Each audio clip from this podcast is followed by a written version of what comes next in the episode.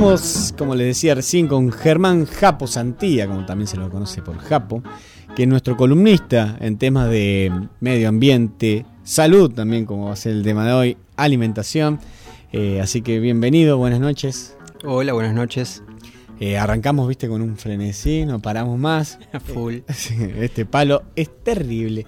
Qué lindo que ocurran estas cosas y que, bueno, la gente sea así apasionada, como decía él. Como tu caso también, que en estos temas a vos te apasionan y mucho. Sí, me gusta mucho realmente. Eh, bueno, decinos un poco, hoy dijiste que íbamos a hablar un poco de salud y medio ambiente. Sí, exactamente, sí. ¿Qué sería? Y mira, eh, justamente esa es la pregunta, ¿qué sería? no Porque elegí el tema porque me parece muy relevante pero a su vez es tan inespecífico porque abarca todo. prácticamente. Entonces que no sabía por dónde asirlo, digamos, para empezar a pensar la charla, porque entra por todos lados, ¿no? En definitiva, em, creo que por empezar para ubicarlo tanto al tema de salud como al de medio ambiente y a lo que los vincula, que es un poco la idea de, la charla, es que ambos temas son eh, en lo que en la, nueva idea de, educación o, de cómo se conceptualiza el mundo actualmente, eh, podríamos decir que son eh, dos temas transversales, ¿no? que hoy por hoy, em, digamos, la transversalidad, que también es una palabra que empezó a usarse demasiado, eh, tanto como la sostenibilidad ¿no? o sustentabilidad, pero bueno, en definitiva, em, hubo siempre una idea desde la ciencia de, lo disciplinar, ¿no? o sea, del especialista, de la disciplina. Después hubo una evolución hacia la interdisciplina, hmm. como que parecía que eh, habíamos llegado a, la superación de la disciplina a través de la interdisciplina, o sea, donde todos los, los sabios o, los especialistas de una disciplina interactuaban y, podían eh, llegar a conclusiones. Pero el nuevo paradigma eh, es el de la transdisciplina, o sea, de, las cuestiones que eh, justamente son transversales porque atraviesan todo, digamos, la existencia, todo nuestro, nuestro vivir, ¿no? o sea que para mí el tema de la salud y el tema del medio ambiente nos atraviesan en todo sentido y, no pueden estar afuera de todo lo que sea educación, eh, políticas públicas y otras cuestiones, ¿no? Por eso me pareció que era un tema eh, importante y, que evidentemente el medio ambiente eh, tiene una injerencia muy pesada sobre la salud. Exactamente eso te iba a decir, porque de hecho yo no me borro más la idea de cómo fue el que se descubrió la contaminación a través de la nafta con plomo, digo. Fue por un estudio en los hielos y al encontrar en las capas más bajas que tenían menos densidad de plomo, empezaron a teorizar, todo esto fue una persona, no me acuerdo el nombre ahora, y, ahí fue que bajo estudios y mucha presión y con determinados movimientos así, porque quisieron matarlo varias empresas, eh, pudieron erradicar el plomo de la nafta. Entonces, digo, acá vemos como el medio ambiente estaba siendo afectado por, por el, ser humano, ¿no? No del mismo medio ambiente, sino por el ser humano, y eso eh, repercutía en todos los seres humanos, digo. Que, interesante poder ver al medio ambiente como un ser vivo, que esto ya lo has planteado varias veces, y nos afecta directamente. Sí, directamente, sin ir más lejos de lo que mencionás, el tema del plomo, ¿no? Eh, bueno, el plomo em, está presente y, estaba principalmente en la época romana, en la arcilla, ¿no? Y, mm, todos los utensilios de, de la cultura este, eran hechas con arcillas, sobre todo, inclusive no, se usaba el vidrio en Roma. las copas de vino, que eran grandes bebedores de vino los romanos, eran de arcilla básicamente, ¿no? Pero eh, después, antropológicamente estudiado, ¿no? Eh, descubrieron que Roma fue sujeto de muchas enfermedades mentales, ¿no? que se pueden atribuir un poco a su propia cultura de excesos, digamos, pero en realidad se hicieron estudios minuciosos, esto fue más, más ahora en el siglo XX, ¿no? A partir de la, de la posibilidad de estudiarlo eh, con cromatografía, resto, y descubrieron que tenían enormes cantidades de plomo las vasijas y todo lo, lo, lo, que ellos utilizaban en su vida cotidiana. Y el plomo está establecido de que produce saturnismo. Saturnismo es una enfermedad que que se transforma en una enfermedad crónica del, sistema nervioso. ¿no?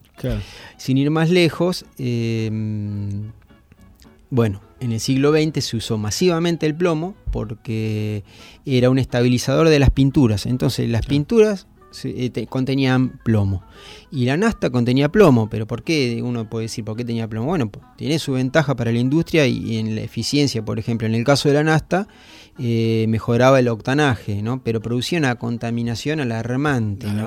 Y en el caso de, mm, del plomo, eh, el caso que saltó a la luz fue por, porque había muchos niños con, con eh, afecciones neurológicas y era que las cunas estaban pintadas con pintura y los bebés que hacen muerden, chupan, todo, entonces se contaminaban. Entonces, a partir de eso eh, empezaron los, primeros, digamos, las primeras vinculaciones científicas entre cómo la, eh, el tema de, del medio ambiente afectaba directamente la salud, ¿no? porque hay mucha eh, injerencias indirectas, ¿no? pero directas hay muchas. Claro, bueno, como te digo, en este caso él hacía investigaciones perforando profundamente para descubrir la edad de la Tierra y en esas perforaciones, en las primeras, en las partes superiores, había mucho plomo y cada vez más hacia la superficie.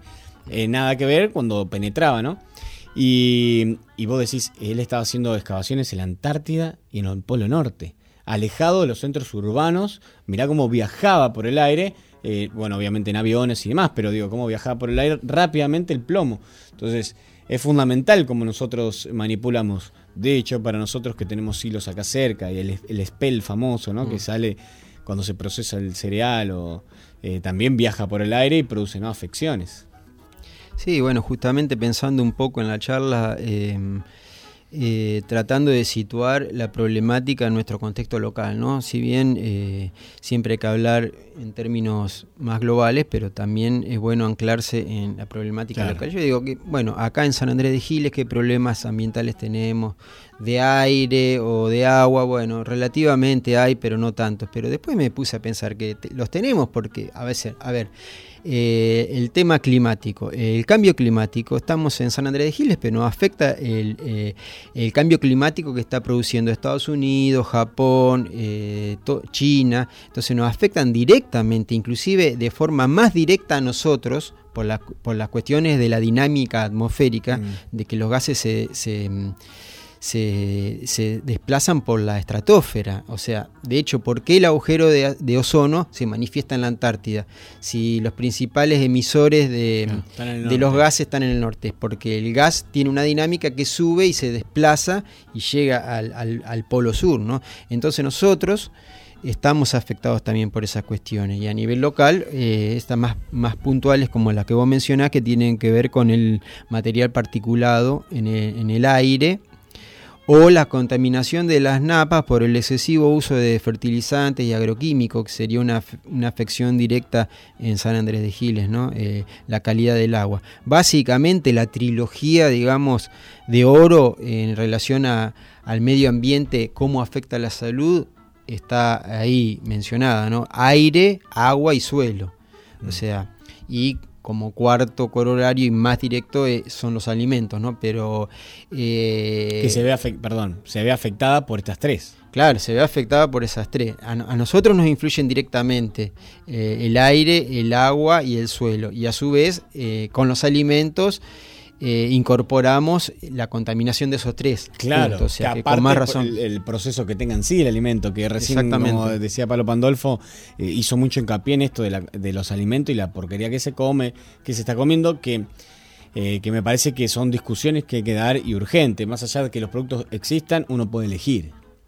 Y sí, y, nosotros como consumidores em, tenemos que ejercer una presión sobre la industria y más que, mucho más que sobre la industria, sobre la política, digamos, sobre los políticos, ¿no? O sea, tenemos que manifestarnos y presionar para el cambio. O sea, nosotros somos los sujetos que tenemos que defender nuestro medio ambiente. O sea, la revolución, un poco como decía Palo hoy, eh, este, ya no, no, pasa tanto por la pancarta, pasa por las acciones directas sobre el cuidado del medio ambiente, ¿no? Esa es la verdadera revolución. Sí, sí, eh, y como viene pasando también, eh, tomar eh, una acción más de ciudadano y ejercer mancomunadamente o, o como individuo, pedir a través de ordenanzas en San Andrés o demás, por favor, como fue el caso de las bolsas, que llamativamente en San Andrés las bolsas de plástico no se usan más en ningún negocio, por una ordenanza que fue promulgada por unos jóvenes de un colegio ahí vemos como un esquema debería duplicarse, quintuplicarse en, en toda la sociedad. Bueno, eh, eso es una demostración de que se puede, ¿no? Totalmente. Y, y, además de que hay buena receptividad hoy por hoy, porque creo que estamos todos de acuerdo en esto, en cuidar el medio ambiente, ¿no? No, hay nadie que esté en contra. Simplemente hay eh, ceguera, hay falta de información y hay interés económico en algunos, en algunos casos. Pero bueno, para eso estamos, para divulgar y tratar de concientizar. Claro. ¿Cuál eh, dirías vos, y me parece que también eh, te pido tu opinión, más que nada como especialista, pero no tenés datos concretos y lo sabemos, pero eh, verías que sería la gran problemática que tenemos en Andrés Gile? Hablaste de los tres, ¿no? Los tres pilares fundamentales, agua, suelo y aire. ¿Cuál crees vos que es el que más perjudicado tenemos nosotros? Mira, eh, pienso que nuestro principal recurso eh, a cuidar es el suelo y el agua, ¿no? Eh, los principales. Sí, los principales. Y, mm, y los dos se vinculan con la principal actividad económica del partido, que, que, es la agricultura, ¿no? Porque en otro contexto, sin ir más lejos en, en Buenos Aires o en ciudades ya como Luján o el conurbano, el impacto de la urbanización es lo que afecta directamente al medio ambiente a través de la contaminación de los gases o la contaminación del agua por los residuos. Pero nosotros como somos una comunidad pequeña, relativamente pequeña, el impacto de... Mm, eh, atmosférico o de la contaminación del agua por la ciudad es mínimo en relación a las grandes extensiones eh, agrícolas del del partido, ¿no? O sea, o sea, nosotros tenemos que cuidar la, la mm, desertización, porque realmente es una desertización a largo plazo el, monocultivo. Y eh, la fumigación. Y la, y la contaminación de las napas subterráneas eh, por medio de la fumigación, el glifosato y los herbicidas y los fertilizantes, ¿no? Claro. Eh, esas serían para vos las dos, eh, los dos principales, entonces. El tierra y el agua que están relacionados, como decías vos, porque bueno, pasa toda la napa. Y, cuidar la calidad de los alimentos, eso, es algo que, que, siempre insisto porque me da no sé qué pensar que estamos viviendo en el campo y somos importadores de todos los alimentos. O sea, nosotros lo que compramos en los mercados y en los supermercados de Giles vienen de, de otros lados, digamos. Somos, inclusive si hasta somos productores, pero pero no consumimos lo que producimos, ¿no? Entonces... Claro. Eh, ahí viene el, tema que se debate mucho en aquellos que nos interesa el tema de, la alimentación, del famoso mercado, ¿no? el mercado ese central, pequeño que tiene cada lugar y donde uno se nutre de productos locales mayormente y algunos productos más elaborados de productores también locales o zonales. Sí, es la idea, o sea, es una lógica que se está tratando de aplicar en muchos lados y que cierra por todos lados, o sea, desde la economía se minimiza el transporte, se aumenta la, la calidad del alimento y se produce un vínculo más estrecho entre el productor y el consumidor y la ganancia del productor eh, es un poco mayor también, porque si no el productor, eh, bueno, estamos sabiendo que están regalando fruta en Plaza de Mayo, eh, están volcando leche no sé dónde, están regalando porque el productor le pagan miseria y los que ganan realmente son eh, las grandes empresas, ¿no? Entonces, tratar de, de acortar el camino entre lo que se produce y lo que se consume es una meta. Y ahora la otra, mm, eh, esto que decías, me parece que es genial eso de eh, actuar global, eh, actuar local, pensar global, ¿no? Como esa premisa de incorporar urgente en nuestras acciones cotidianas y en, el día a día. Eh, ¿Qué podemos hacer nosotros en nuestro hogar? Más allá de que vos digas, bueno, recién hablamos fuera del aire de que nosotros estamos con una revolución, ¿no? Emilia y yo, tratando de, cocinar y de una nueva forma de alimentación. Pero ¿qué es lo que se puede hacer un poquito para poder mejorar nuestra relación? Por ahí ya sé, viste que no podemos prohibir nosotros como ciudadanos, supongamos, que tal empresa tire glifosato, otra, porque bueno, son decisiones un poco más importantes. Pero pienso, bueno, y yo en mi casa, ¿qué puedo hacer? ¿Qué podemos hacer? Bueno, la principal, el, principal acto político es la elección y el consumo de los alimentos, hoy por hoy, digamos, ¿no? Con eso eh, eh, desencadenamos eh, una tendencia que impacta primero económicamente y, después culturalmente, ¿no? van de la mano. Entonces creo que el tema de la alimentación es mucho más que relevante, digamos, porque es una necesidad diaria, a diferencia de otras cuestiones que podemos prescindir o, elegirlas tenerlas o no. Alimentarnos nos tenemos que alimentar todos los días, entonces es fundamental eh, la elección del alimento y, y eso creo que impacta directamente, ¿no? Claro, y cómo, cómo se hace y cómo se adquiere. Eh, buenísimo, Germán. Em, ¿Tenés algo más? O? Sí, como idea, como para redondear, eh, poner un poco en contexto también la importancia de, cómo el medio ambiente eh, eh, afecta la salud y produce la enfermedad, digamos, es de alguna manera mm, mucho más notorio en, esta última parte de la historia de la humanidad, por el, por el tema de que la expectativa de vida del ser humano, aumentó muchísimo, digamos, eh, en la segunda mitad del siglo XX. O sea, estamos hablando del último minuto de la humanidad, por así decirlo, en la historia del ser humano. ¿no? Eso fue debido al, al descubrimiento de los antibióticos, porque la expectativa de vida antes era muy baja, vamos a decir 45, 50 años, porque lo que tiraba bajo el promedio eran las enfermedades infecciosas que mataban miles de personas en todo el mundo. Al utilizarse masivamente los antibióticos, se duplicó casi la expectativa de vida del ser humano, que hoy por hoy a nivel global es en 75, 78 años más o menos. Entonces, ¿qué pasa? Eh, nosotros ahora como seres humanos vivimos mucho más años. Entonces, lo que ya teníamos solucionado desde el punto de vista médico, que son las infecciones, aparece en lo que se denominan las enfermedades crónicas. Entonces nosotros al vivir muchos años, el, medio ambiente o el ambiente se manifiesta de una manera mucho más, eh, por mucho más tiempo. Entonces, con más razón, produce un efecto, si se quiere, más negativo sobre la salud si no lo cuidamos, ¿no? por la cantidad de años que vivimos, que antes no. O sea, antes nos moríamos de enfermedades agudas y hoy nos morimos de enfermedades crónicas. ¿no? Entonces creo que hay una gran injerencia en el medio ambiente sobre, sobre la salud actual ¿no? de la población mundial. ¿no? Y eso que estás nombrando vos se refiere a actual 75, 78 años. Pensemos lo que va a pasar dentro de 30 años.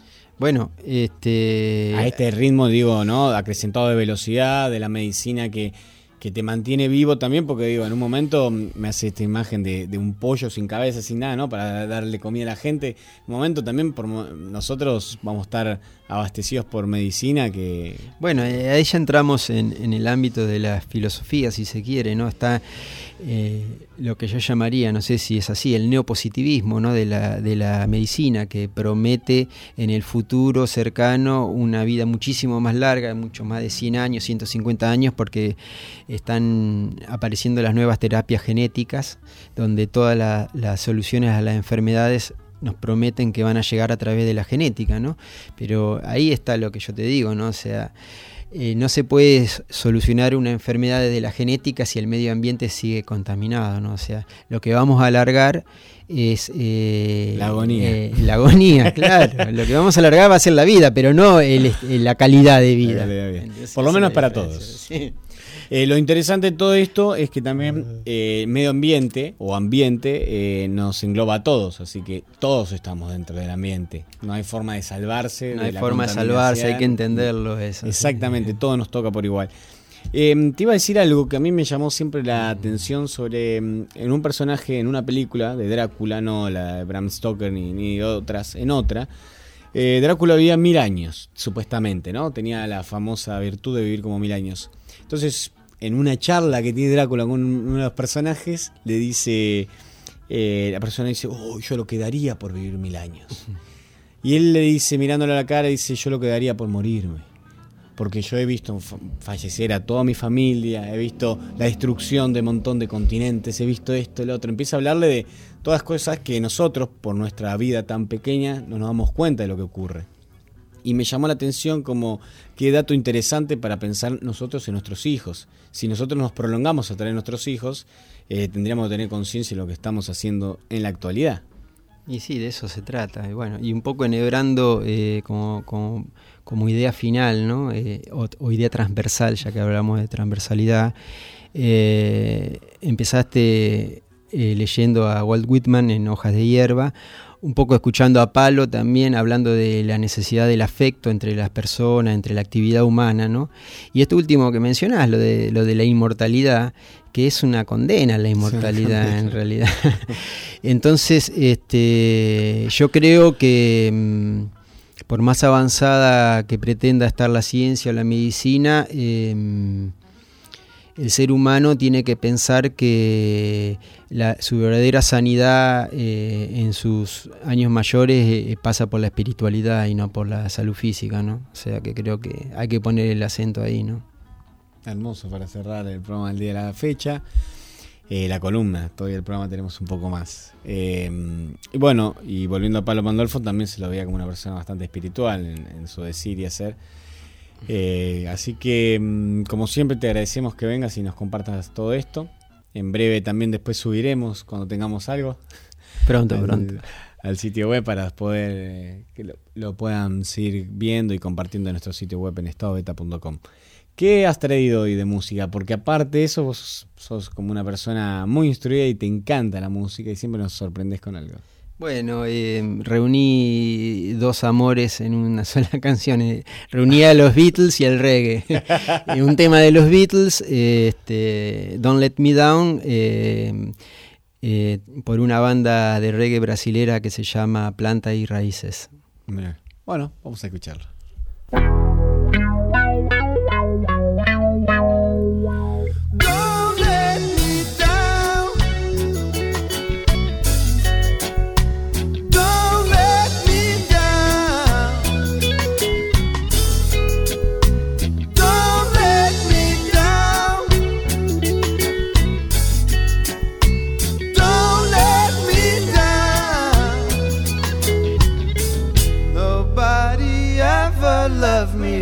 She does. Oh, she does. Yeah, she does. And if somebody love me like she do,